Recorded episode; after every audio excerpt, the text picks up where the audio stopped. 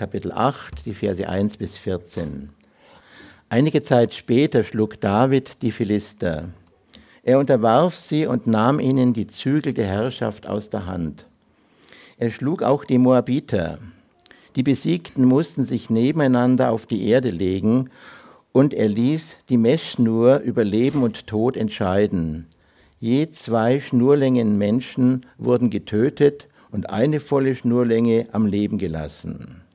So unterwarf sich David die Moabiter und machte sie tributpflichtig. David besiegte auch König Hadad-Eser ben Rechob von Zoba, und der gerade ausgezogen war, um seine Macht am oberen Euphrat wiederherzustellen. David nahm 1700 Reiter und 20.000 Fußsoldaten von ihnen gefangen. Alle Streitwagen ließ er unbrauchbar machen, 100 behielt er für sich. Als die Syrer von Damaskus König Hadad Eser von Zoba zu Hilfe kamen, besiegte David auch sie und tötete 22.000 Mann. David legte Besatzungen in das damaszenische Syrien, so wurden die Syrer David untertan und mussten ihm regelmäßig Tribut zahlen. Jahwe half David überall, wohin er auch zog. David erbeutete die goldenen Schilde, die Hadad Esers Offiziere getragen hatten, und brachte sie nach Jerusalem. Aus den Städten Betach und Berotai die zu Hedad Esers Gebiet gehörten, nahm er eine große Menge Bronze mit. Als König Toi von Hamad hörte, dass David die ganze Streitmacht Hadan Esers vernichtet hatte, schickte er seinen Sohn Joram zu ihm. Er sollte König David Grüße ausrichten und ihn zu seinem Sieg über Hadad Eser beglückwünschen. Hadad Eser hatte nämlich ständig gegen Toi Trke geführt. Joram brachte Geräte aus Gold, Silber und Bronze mit. Auch diese weihte König David Jahwe, ebenso wie das Silber und Gold, das er von den Völkern bekam, die er unterworfen hatte. Von den Syrern, den Moabitern, den Ammonitern von den Philistern, dem Amalekitern und das, was der König Hadad-Eser ben Rechob von Zoba abgenommen hatte. Einen Namen aber machte sich David, als er die Edomiter im Salztal schlug. 18.000 Mann waren, da, waren es da. Im ganzen Land Edom setzte er Statthalter ein und machte die Bewohner zu seinen Untertanen. So half Jahwe überall, wohin er auch zog oder Jahwe David überall, wohin er auch zog. Ja, einen wunderschönen guten Morgen euch. Hier brauchen wir Gottes Hilfe bei diesem Predigtext, ähm, dass er wirkt unter uns. Hast du denn schon mal ganz konkret Gottes Hilfe erlebt? Hast du oder kannst du bezeugen, dass Gott in deinem Leben eingegriffen hat und dass er etwas verändert hat, was du dir vielleicht vorher nicht hättest vorstellen können? Oder gibt es aktuell Herausforderungen bei dir, wo du sagst, ich brauche Gottes Hilfe und ich hoffe darauf? Wir werden heute sehen, wie Gott dem König David wieder und wieder geholfen hat, wie er, wie es hier zweimal in unserem Text heißt, David half überall, wohin er auch zog. Gott hilft denen, die auf ihn vertrauen. Und diese Wahrheit, die lädt uns ein, auch unser Leben mit allem, was da gerade los ist, Gott hinzulegen und zu vertrauen, dass er, der gute Gott, eine gute Idee hat, wie er unser Leben leiten und lenken kann. Und ich möchte da auch nochmal beten, Herr, wir danken dir, dass wir jetzt dein Wort gelesen haben, dass wir es jetzt nochmal ausgelegt bekommen. Und ich bitte dich, dass du durch deinen Geist uns wirklich verstehen lässt, was du sagen willst. Ähm, gerade in solchen eher schwierigen Texten, Herr, sind wir so angewiesen auf dein Reden und wir bitten dich, dass du das auch tust, dass du auch in unser Leben hineinsprichst und unseren Glauben, unser Vertrauen auf dich stärkst. Amen. Im letzten Kapitel, Kapitel 7, haben wir davon gelesen, wie Gott, der ewige Gott, einen ewigen Bund geschlossen hat mit König David. Und er hat unfassbare Versprechen gemacht, dass er ein ewiges Friedensreich aufrichten wird, dass ein ewiges Königshaus aus Davids Familie entsteht. Und unter anderem hat er versprochen in Vers 10, ich werde meinem Volk Israel eine Heimat geben, ein Land, in dem es sicher leben kann und wo es nicht mehr zittern muss. Böse Menschen werden es nicht mehr unterdrücken wie früher. Auch das sind große Worte. Aber wir wissen, bei Gott bleibt es nicht bei Worten, sondern es folgen immer die entsprechenden Taten. Und so lesen wir heute in Kapitel 8, wie Gott anfängt, sein Versprechen eines Friedensreiches, eines Königsreiches zu erfüllen, indem er David Siege schenkt über alle Feinde rings um Israel. Ähm, wir erinnern uns, Gott hatte Israel dieses Land verheißen, das Land Kanaan. Und damals schon zu, zu Abraham hatte er das gesagt, dein Volk wird dieses Land besitzen. Aber bis zu diesem Zeitpunkt hat Israel es nicht geschafft, das ganze Land zu erobern. Ähm, Teile waren besetzt, Feinde waren noch auf allen, an allen Seiten.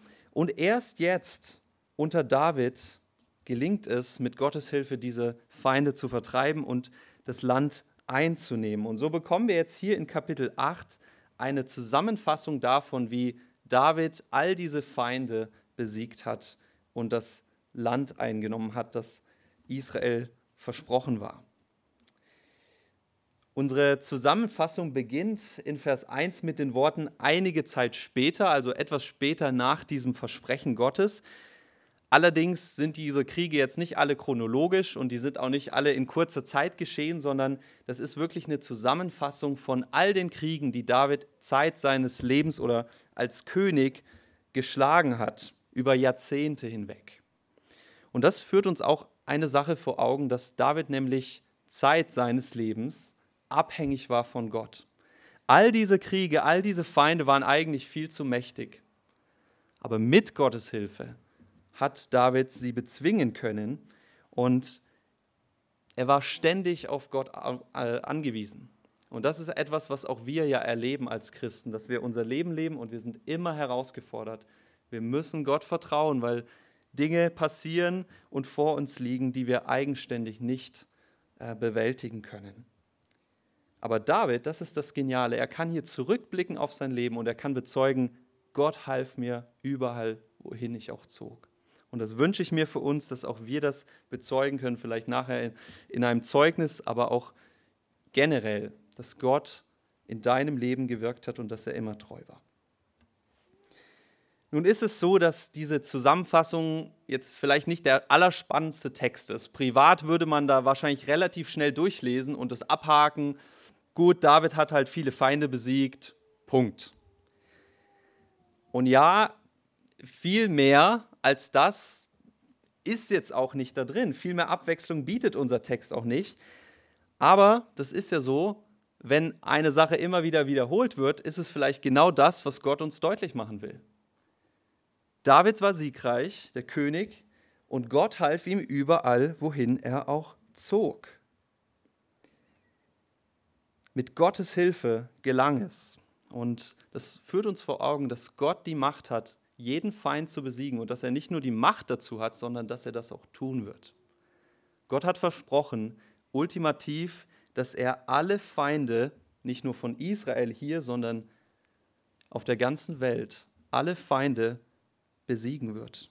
Dass er ein Friedensreich aufrichten wird für sein Volk, das auf der ganzen Welt verteilt ist, dass er vollkommenen Frieden bringen wird und ewigen Frieden. Aber ewigen und vollkommenen Frieden gibt es eben nur, wenn die Feinde nicht mehr da sind.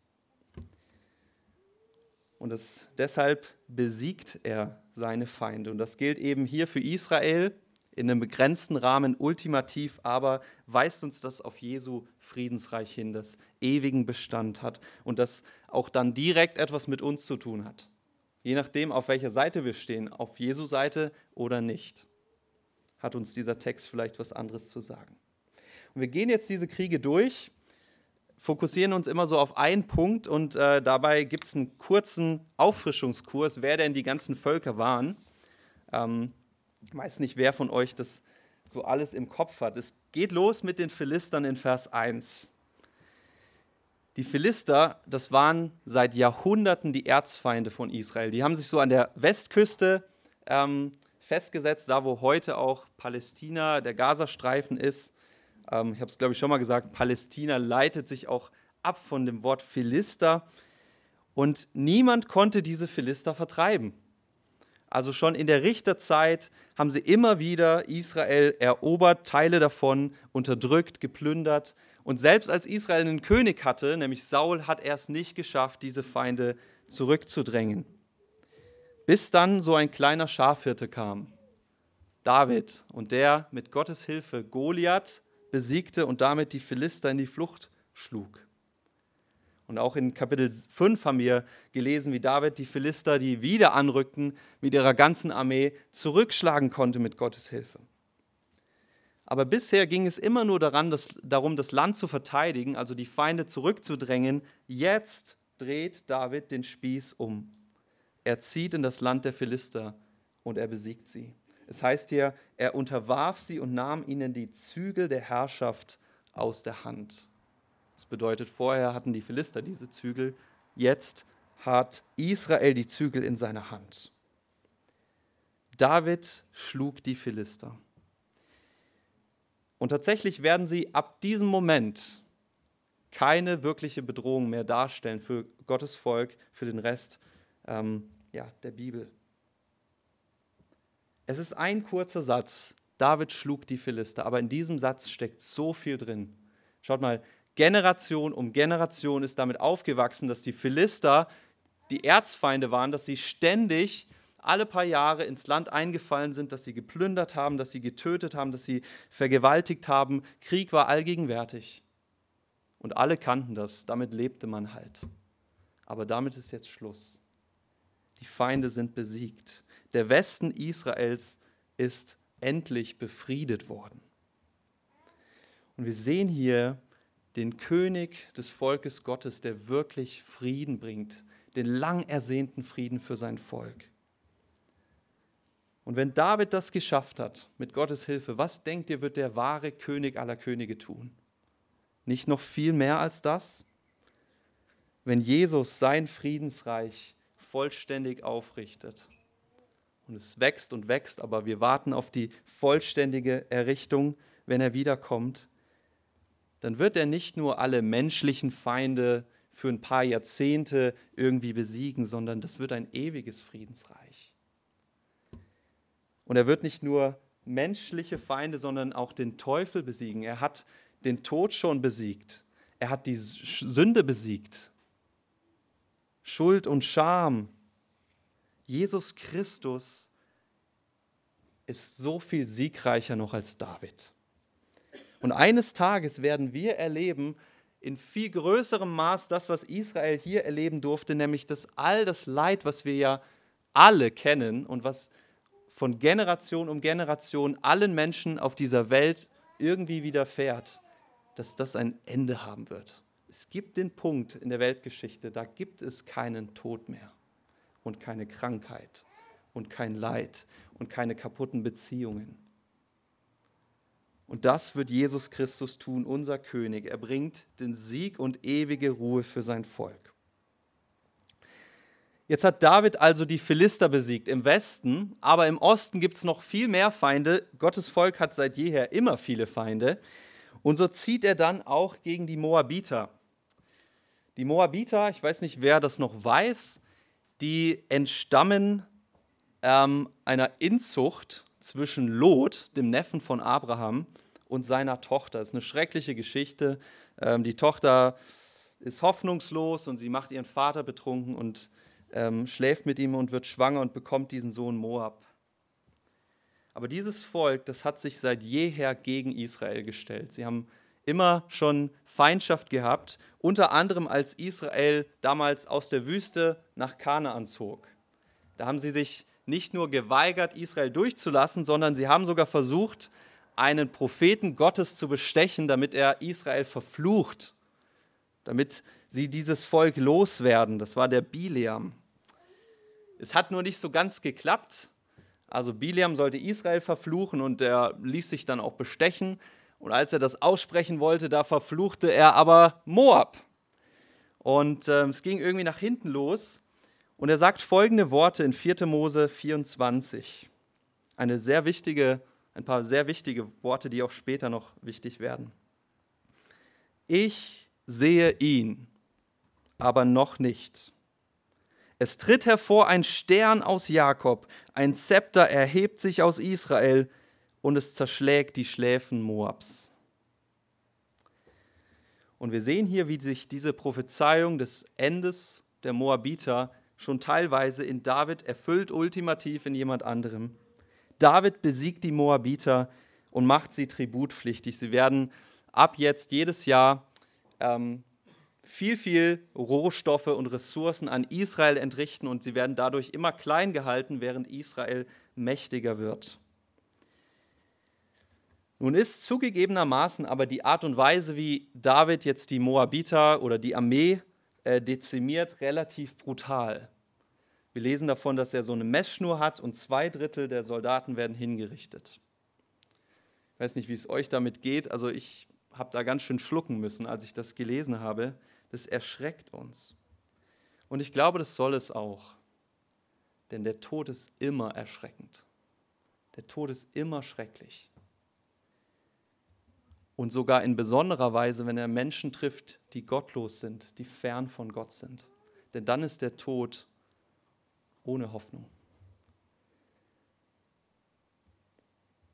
Und die Tatsache, dass der Tod schrecklich ist und dass wir uns nicht daran erfreuen können, ist auch etwas, was übrigens Gott genauso sieht. Gott hat keine Freude daran, wenn Menschen sterben. Er sagt in Hesekiel 18, Vers 23, sollte ich wirklich gefallen haben am Tod der Gottlosen oder des Gottlosen? Nicht vielmehr daran, dass er von seinen Wegen umkehrt und lebt? Das ist Gottes Wunsch, dass die Menschen leben, dass sie zu ihm umkehren und wahres Leben bekommen und erleben. Und es gilt übrigens auch für dich.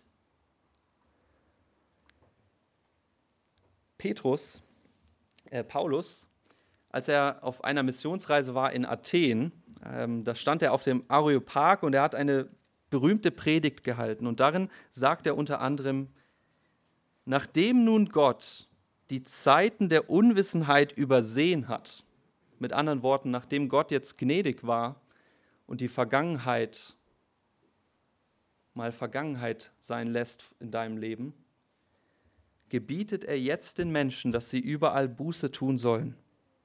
Denn er hat einen Tag festgesetzt, an dem er den ganzen Erdkreis richten wird in Gerechtigkeit, durch einen Mann, den er bestimmt hat. Und er hat allen Menschen dadurch den Beweis gegeben, dass er diesen Mann auferweckt hat aus den Toten. Jesus Christus, unseren Erlöser, aber auch Richter. Gott ist gnädig. Er sieht über deine Vergangenheit hinweg, wenn du zu ihm umkehrst. Er vergibt dir alle Schuld. Und das galt auch für die Moabiter. Wir sehen es am Beispiel von Ruth. Sie ist umgekehrt und sie ist sogar die Uroma von David geworden. Aber viele Moabiter, die haben diese ausgestreckte Hand nicht angenommen. Und auf sie wartet der schreckliche Tod. Und der wartet auch auf einen jeden Menschen, der Gottes ausgestreckte Hand ausschlägt. Der König Gottes, hier David ultimativ Jesus Christus, er bringt Frieden, ein ewiges Friedensreich. Aber den gibt es nur, wenn die Feinde nicht mehr da sind. Und so gehört eben auch dazu, dass alle, die nicht zu Gott gehören, ein hartes Urteil empfangen werden. Das Gericht ist schrecklich und zugleich will Gott nicht, dass auch nur einer verloren geht. Und er hat seinen eigenen Sohn am Kreuz sterben lassen, damit Rettung möglich ist. Und er streckt seine Hand aus, damit wir leben können, wenn wir zu ihm umkehren. David besiegt also die Feinde im Osten und im Westen, aber im Norden gibt es auch Feinde. Und jetzt zieht er in den Norden in den, Versen 3 bis 6 und dort hat er es jetzt mit einem Problem zu tun, nämlich zwei Königreichen, die sich gegen ihn verbünden. Die Syrer und der König von Zoba. Ähm, es heißt, dass dieser König, der wollte jetzt seine Macht dort ausbreiten, er wollte das Land einnehmen, aber auch dieses Gebiet gehörte zu dem verheißenen Land. 1. Mose 15, Vers 18, da sagt Gott zu Abraham, deinen Nachkommen habe ich dieses Land gegeben, vom Strom Ägyptens im Süden bis zum großen Strom, dem Euphrat. Und so zieht jetzt David zum Euphrat in den Norden und dieses, erobert dieses Gebiet, obwohl sich gleich zwei Armeen gegen ihn verbünden. Aber der Herr half David überall, wohin er auch zog, auch gegen diese Übermacht, wie es hier in Vers 6 heißt. David war siegreich, schon wieder. Und nicht nur das, er machte sogar viele, viele Gefangene. Es wird dann hier aufgelistet. Und es gibt ein Detail, das finde ich sehr interessant. In Vers 4. Äh, da heißt es, dass David also viele Gefangene macht, aber dass er jetzt alle Streitwagen zerstören ließ, bis auf 100. Wir wissen jetzt nicht genau, wie viele das waren, aber vermutlich so um die 1000 Streitwagen. Und ihr müsst wissen, die Streitwagen damals, das waren die Panzer von heute. Also wenn sich zwei Armeen gegenüberstanden, dann konntest du noch so viele Truppen in die Schlacht führen. Wenn der Gegner ein oder zwei Schlachtreihen von großen Kriegswagen hatte, mit schweren Kriegspferden vorne und die im vollen Galopp in die Armee reingerast sind, dann war das war die Schlacht vorbei. Und dann standen noch Bogenschützen hinten drauf, die haben dann noch alle erlegt, die noch irgendwie durchgekommen sind. Das bedeutet, eine Armee an Streitwagen zu haben, das, das war die beste militärische Ausrüstung, die du haben konntest. Und die Frage ist, warum zerstört David das alles? Stellt euch mal vor, die Ukraine, würden wir heute lesen, würde jetzt eine Panzerdivision der Russen erbeuten und sie würden alles einfach zerstören, statt diese ganzen hunderten Panzer selber zu benutzen. Wer würde das machen? Und warum macht David das? Es macht einfach keinen Sinn. Und genauso ist es auch. Es macht auch keinen Sinn. Der einzige Grund, warum David es macht, ist, weil Gott es geboten hat. Gott hat viele Jahrhunderte zuvor im fünften Buch Mose, Kapitel 17, schon gesagt, eines Tages gibt es Könige in Israel aber ich will, dass diese Könige sich an gewisse Dinge halten. Unter anderem, sie sollen nicht viele Frauen haben. Und wir wissen, David weicht schon davon ab. Sein Sohn wird es noch viel schlimmer tun. Aber ein Gebot ist eben auch, dass die Könige nicht zu viele Reiter oder auch Streitwagen haben sollen. Warum? Weil sie sich nicht auf ihre eigene Kraft und militärische Stärke verlassen sollen, sondern auf Gottes Hilfe. Und das ist der einzige Grund, warum David diese Streitwagen zerstören lässt, statt sie selber zu nutzen. Er hat ja noch einige Feinde. Er bleibt freiwillig in der Abhängigkeit Gottes. Und das finde ich echt herausfordernd, weil ich zumindest und wahrscheinlich auch ihr, wir Menschen, gerade wir Deutschen, wir sind ja sehr, sehr sicherheitsfanat. Wir lieben die Sicherheit. Wir lieben Versicherungen. Niemand hat so viele Versicherungen wie wir Deutschen. Und ähm, wir, das zeigt einfach, wir sind gerne für alle Eventualitäten gewappnet. Ich weiß nicht, wer von euch schon im Urlaub war oder noch in Urlaub geht, aber ich, sag mal so, wenn wir den Koffer packen, dann ist da für alles irgendwie was parat. Wenn es ganz heiß wird, wenn es regnet, wenn wir Mückenstiche haben oder Sonnenbrand, wir haben alles dabei, weil wir nicht gerne einfach so von den Umständen, äh, ich sag mal, geplagt werden wollen. Wir wollen nicht gerne abhängig sein, nicht von anderen Menschen, nicht von Umständen in dieser Welt und letztlich bedeutet das auch oft, dass wir nicht so gerne abhängig sein wollen von Gott. Weil abhängig zu sein bedeutet generell, dass unser Leben eben nicht so läuft, wie wir es gerne hätten. Wir brauchen Hilfe von irgendjemand anderem. Und ganz ehrlich, ey, wer von uns würde nicht gerne für den Rest seines Lebens zum Beispiel finanziell ausgesorgt haben?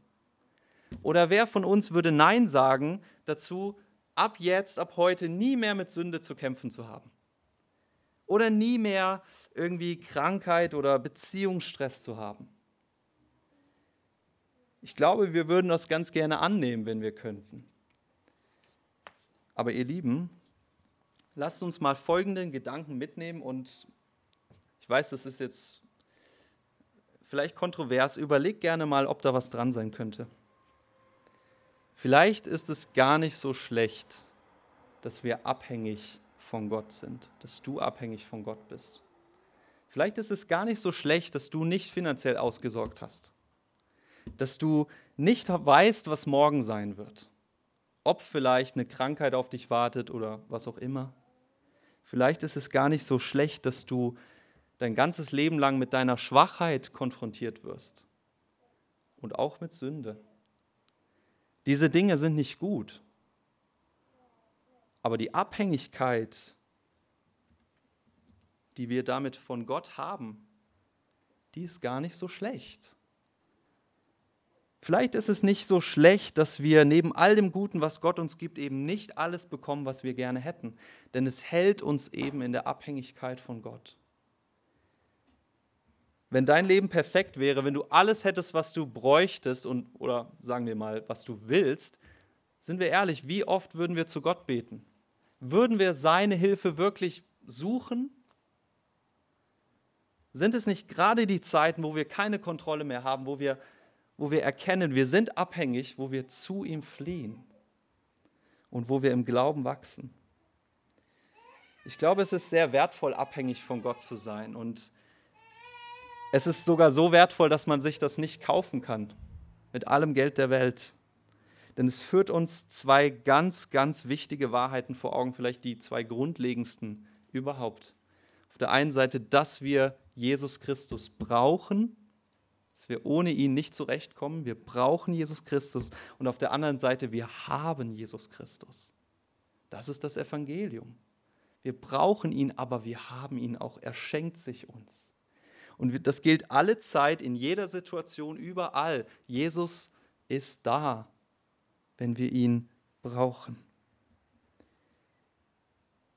Und ich möchte dir das wirklich auch zusprechen, David, der hat sich sogar freiwillig militärisch abhängig gemacht von Gott. Er hat diese, diese ganzen Streitwagen zerstört, um abhängig zu bleiben. Und ich möchte zusprechen, auch wenn du Schwierigkeiten durchmachst, ich möchte die über, überhaupt nicht kleinreden oder jetzt so tun, als wäre das schön oder gut.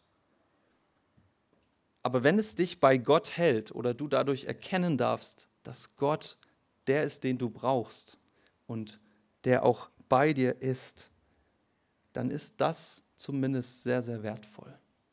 Und ich wünsche mir, dass wir wirklich erkennen dürfen, dass die Abhängigkeit von Gott etwas Gutes ist.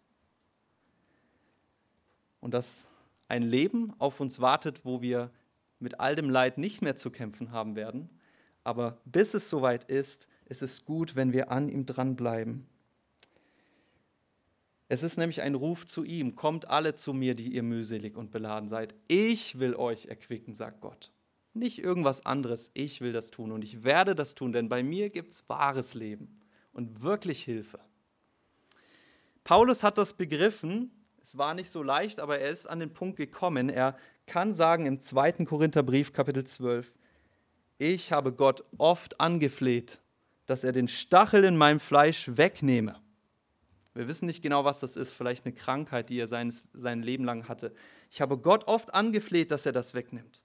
Aber Gott hat zu mir gesagt, meine Gnade ist alles, was du brauchst. Denn meine Kraft ist gerade in Schwachheit mächtig. Meine Gnade ist alles, was du brauchst, denn meine Kraft ist gerade in Schwachheit mächtig.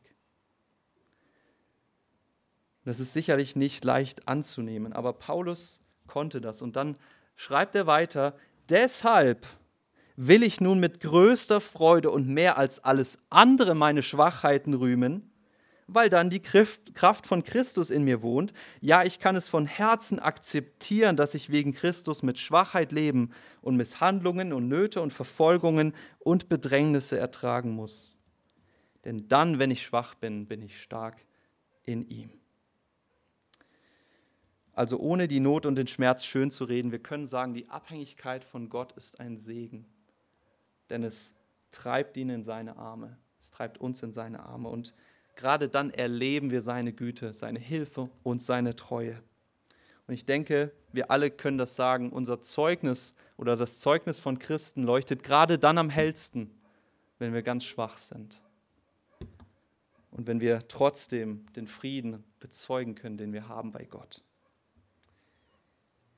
Und David kann hier eben auch bezeugen, das hat sich gelohnt. Ich habe all diese Streitwagen zerstört, aber Gott hat mir geholfen, überall, wohin ich auch zog. Und ich, ich war trotzdem siegreich. Es folgen dann ab Vers 7 bis Vers 12 eine Auflistung von der ganzen Beute, die David mitgebracht hat. Und das ist sehr viel, ich werde da nicht ins Detail gehen. Ähm, auf jeden Fall hat er sehr viel Beute bekommen von all den Völkern. Unter anderem werden noch die Ammoniter und die Amalekiter auch noch aufgeführt. Die haben auch im Osten Israels gewohnt. Ein König, hier der Toy, das ist die Toy Story, ähm, der hat sogar Geschenke gebracht, freiwillig zu David. Aber das Bemerkenswerte ist, was David mit all diesen Dingen tut. Er hat seinen ganzen Palast voll Gold. Und was tut er damit? Vers 11. Alles weite der König David dem Herrn. Schaut mal, David, der war gesegnet und er wusste, woher dieser Segen kommt. Er hat all diese Feinde besiegt, er hat all diese Beute gemacht, aber er wusste genau, ich habe zwar gekämpft, aber ich habe nicht gewonnen. Das war Gott. Ohne ihn hätte ich das nicht geschafft. Und das macht für ihn ganz klar Sinn. Deswegen gehört die Beute auch nicht mir, sie gehört Gott. Und ich gebe sie Gott. Große Teile davon werden unter Salomo dann in den Tempel gebracht und dort geweiht werden. Und wisst ihr auch, wir, wir sind doch sehr, sehr gesegnet. In unterschiedlichem Maß, aber wir leben in einem der wohlhabendsten Länder der Welt die allermeisten wirklich wahrscheinlich mehr als 99 Prozent von uns haben ein Dach über dem Kopf. Wir haben nicht nur fließend Wasser, wir leben im Luxus. Wir haben eine der besten Gesundheits- und Sozialversorgungen der Welt, auch wenn wir trotzdem drüber meckern können, weil es nicht perfekt ist. Ähm, wir können mit einem Klick alles kaufen. Es wird uns sogar nach Hause geliefert.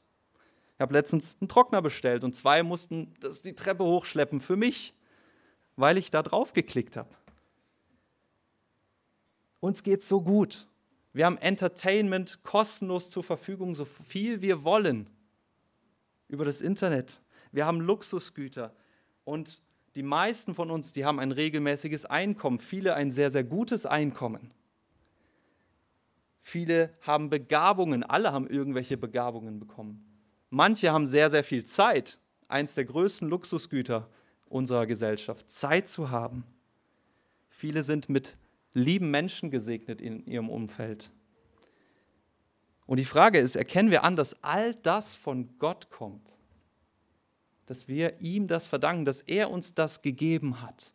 Deine Intelligenz, das Land, in dem du wohnst oder geboren wurdest, deine Fähigkeiten, dein Leben überhaupt, dass du jetzt atmen kannst, dein Job, dein Gehalt, all das kommt letztlich von ihm. Und die Frage ist, akzeptieren wir das und leben wir dementsprechend? Und je nachdem, wie du diese Frage beantwortet hast, das, hat das natürlich große Auswirkungen. Lebst du dein Leben für dich, weil du meinst, es gehört ja mir, oder lebst du es für Gott, weil du erkennst, es gehört eigentlich ihm?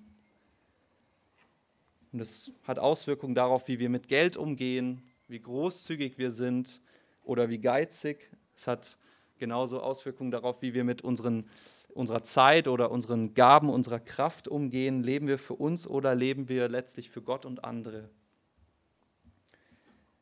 David weihte das alles dem Herrn, weil er wusste, es kommt letztlich ja von ihm. Und er wird mich versorgen mit allem, was ich brauche.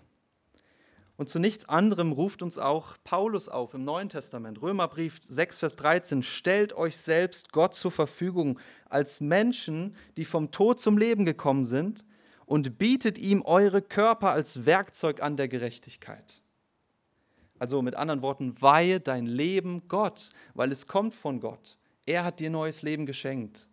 Und deswegen lass ihn doch Herr in deinem Leben sein. David hat jetzt also im Westen, im Norden und im Osten die Feinde besiegt, fehlt noch der Süden und genau dahin geht's. Das ist der letzte Krieg, den er hier führt in Vers 13 und 14 gegen die Edomiter. Jetzt Quizfrage, von wem stammen die denn nochmal ab? Wer weiß das? Esau, genau, dem Bruder von Jakob. Jakob ist quasi der Namensgeber des, dieses Volkes Gottes. Gott gibt ihm den Namen Israel und das wird auch dann der Name des Volkes. Und Esau ist sein Bruder, sein Zwillingsbruder. Ähm, also die Edomiter sind auch eng verwandt mit den Israeliten. Aber auch sie haben sich immer schon gegen Israel gestellt. Auch damals, als Israel nach Kanaan zog, haben sie äh, sich gegen sie gestellt. Und so zieht auch, äh, oder beziehungsweise auch Biliam, der ja Israel verfluchen wollte, hat letztlich auch die Edomiter verflucht. Er hat gesagt, auch ihr werdet von einem König in Israel vernichtet werden. Und so zieht David nach Edom zum Salztal, wahrscheinlich da beim äh, Toten Meer heute. Und er bringt das Land unter seine Kontrolle. Er ist so siegreich, dass er das ganze Land einnimmt und überall Statthalter einsetzt. Das bedeutet, sie werden wirklich Untertanen von Israel. Und hier erfüllt sich also einerseits die Prophezeiung von Biliam, Edom wird vernichtet. Es erfüllt sich noch eine weitere Prophezeiung, nämlich etwas, was Gott damals der Rebekka, der Mutter von Esau und Jakob, verheißen hat. Das lesen wir in 1. Mose 25. Da sagt er zu Rebekka, zwei Völker trägst du in deinem Bauch.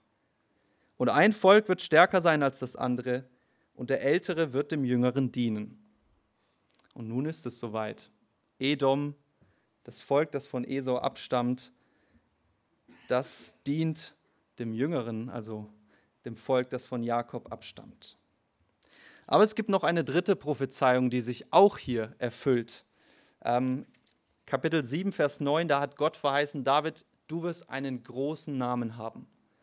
Mit den Großen der Welt wirst du in einem Atemzug genannt werden. Und genau das heißt es ja hier in Vers 13. Er machte sich einen Namen, als er die Edomiter schlug. Dieser Sieg war so unvorstellbar, dass alle ehrfürchtig über diesen König David gesprochen haben. Aber David wusste natürlich, woher kommt die Kraft, woher kommt der Sieg. So endet unser Text. So half, David, äh, so half Jahwe, also der Herr, David überall, wohin er auch zog. Also David hat alle Feinde Israels besiegt ringsherum, Norden, Osten, Süden und Westen. Der kleine David, das kleine Israel, all diese mächtigen Feinde. Reichtümer und Beute von all den Völkern sind in Jerusalem gelandet. Gott beginnt hier seine Verheißungen zu erfüllen. Ich werde ein Friedensreich aufrichten für mein Volk. Und doch wissen wir, dass all das letztlich auf noch etwas viel Größeres hinweist. Wir haben es hier und da, habe ich es immer schon mal reinfließen lassen. Der Prophet Jesaja zum Beispiel, der nach diesen ganzen Ereignissen lebte, einige Zeit nachher, der prophezeit in Kapitel 60, dass es ein, eine Zeit geben wird, wo alle Nationen der Welt ihre Reichtümer zum Zentrum von Gottes Reich bringen werden. Der prophezeit eine Zeit, wo es ein Friedensreich geben wird, das nicht nach ein paar Jahrzehnten zusammenbricht, ähm, unter dem Enkel von, von David, sondern das ewig besteht und das allumfassend ist. Und dann lesen wir im Neuen Testament von diesen Weisen im Morgenland, die schöne Weihnachtsgeschichte, die Schätze nach Bethlehem bringen, von ganz weit weg. Und die fragen, wo ist der König, der geboren wurde? Denn wir haben seinen Stern gesehen. Und da erinnern wir uns an diese Prophezeiung von Biliam. Es tritt hervor der Stern aus Jakob, ein Zepter erhebt sich aus Israel. Und diese Weisen, die, die finden dann ganz zum Schluss in so einem kleinen Stall Josef und Maria und dann ein Baby in einer Krippe liegen, in einer Futterkrippe. Und als sie dieses Kind sehen, da fallen sie nieder und sie beten ihn an. Denn dieses Kind ist der große König, dessen Name nicht mit den Großen dieser Welt genannt wird, sondern der über alle Namen steht. Und so weist uns letztlich auch unser Text wie die ganze Bibel auf Jesus Christus hin, den wahren König, der für immer und ewig regiert, der Frieden bringt für alle, die zu ihm gehören, auch für dich.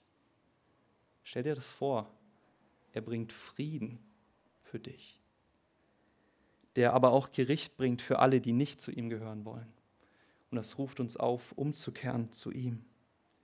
Dieser König, der für uns kämpft, mit uns geht, ich bin mit euch überall, wohin ihr auch geht, das sagt er auch seinen Jüngern. Ob im Norden, Osten, Westen oder Süden, wo wir auch auf der Welt unterwegs sind, Gott ist dabei und wo auch immer wir sein Reich verkündigen, er hilft und er besiegt die Feinde, die sich dagegen stellen. Jesus der König, von dem wir abhängig sind und der uns immer wieder in dieser Abhängigkeit seine Treue und seine Hilfe und seine Liebe zeigt und beweist, so wie er es bei David getan hat, diesem König wollen wir nachfolgen. Das ist jemand, dem können und wollen wir nachfolgen. Und diesem König wollen wir unser ganzes Leben hingeben. Denn es kommt von ihm. Und das dürfen wir mit dieser wunderbaren Gewissheit tun, dass er eben mit uns geht. Er hilft uns überall, wohin wir auch ziehen, was auch immer in unserem Leben los ist. Auf Gott ist Verlass. Denn er